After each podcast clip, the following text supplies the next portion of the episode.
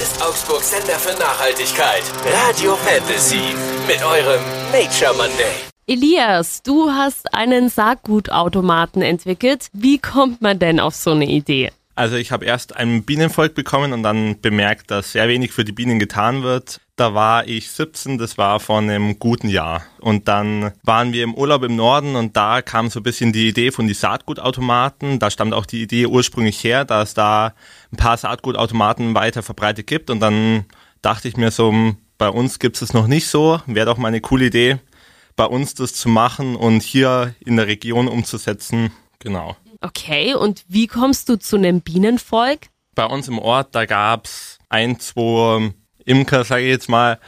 Und dadurch kam so, kam so ein bisschen die Leidenschaft und als kleines Kind war ich auch viel in der Natur draußen und bei mir war es nicht so immer nur drinnen hocken, sondern wirklich draußen in der Natur zu sein und dann hat sich so weiterentwickelt, auch durch den Papa. Und dann hast du dir quasi alles so für den Automaten zusammengesucht, oder? Genau.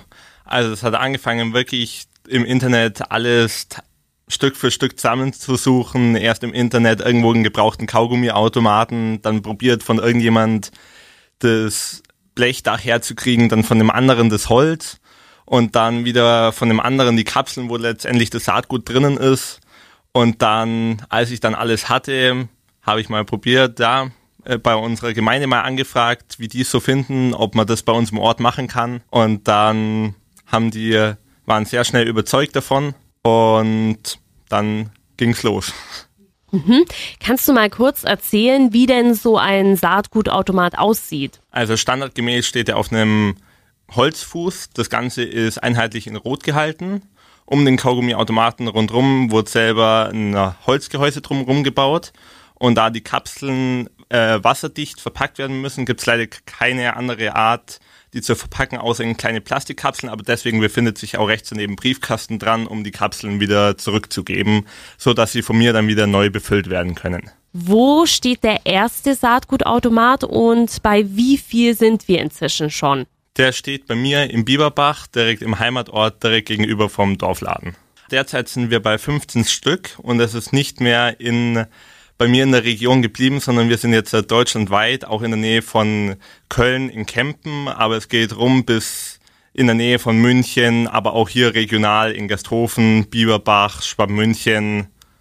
Genau, hat sich alles so weiter ausgeweitet, weil, was ich nicht gedacht hätte, weil am Anfang war, war es noch nicht so da, dass ich irgendeinen Kontakt zu mir rausgegeben habe, wie man überhaupt an mich kommt und dann haben sie wirklich alle geschaut, die mit Nachname Alma heißen, aus meinem Ort. Es hieß nur immer aus Bieberbach und dann haben die alle angerufen, bis sie letztendlich dann bei mir gelandet sind.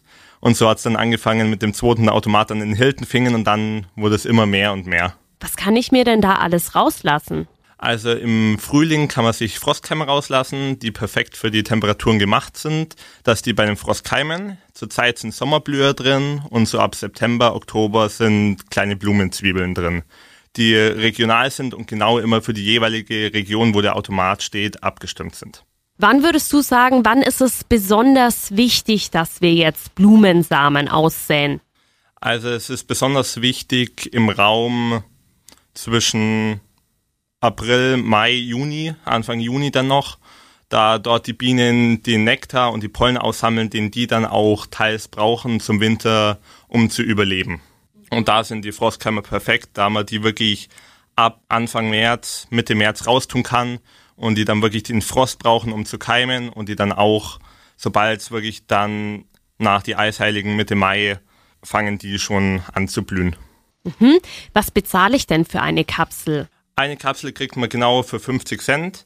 Wir haben uns erst überlegt, mit den Blumenzwiebeln dann noch ein bisschen hochzugehen, aber wir haben gesagt, wir lassen es einheitlich bei 50 Cent, auch wenn jetzt äh, andere Gemeinden kommen und die es wirklich teurer verkaufen wollen, haben wir gesagt, wir wollen bei unsere 50 Cent bleiben, da es auch wirklich im Vergleich zum Supermarkt oder so sehr billig ist, weil da sind wirklich im Supermarkt durchschnittlich 7 Gramm in der Packung drin, wo sie wirklich 1,50 Euro, 2 Euro schon fast verlangen.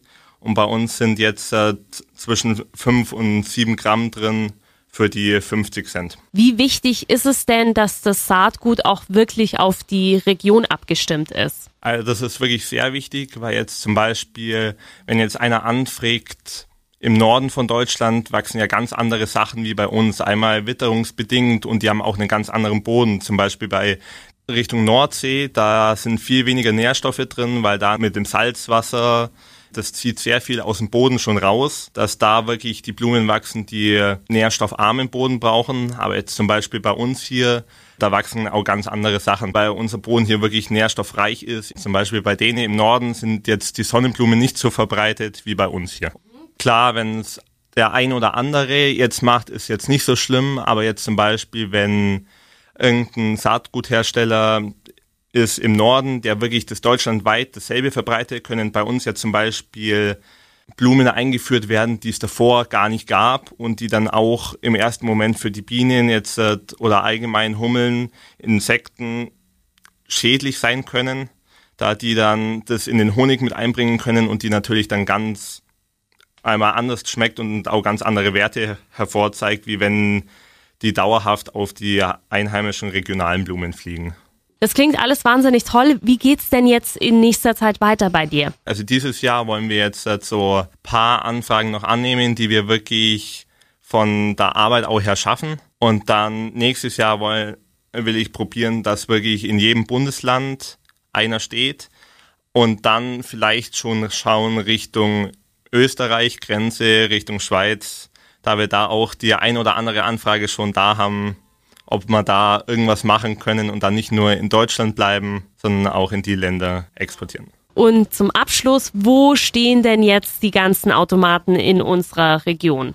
Also in der Werner von Siemens Mittelschule in Hochzoll haben wir einen, in der Berliner Allee, im Bieberbach, in Hiltenfingen bei Schwabmünchen draußen, in Meitingen und drei in Gersthofen. Und wir haben jetzt so auch immer einen mobilen Saatgutautomaten auf einem äh, Umweltfestival in Gersthofen. Da waren wir auch. Euer Nature Monday, nur auf Radio Fantasy. Präsentiert von Windhager, der Spezialist für nachhaltige Heizsysteme mit der Energie von morgen.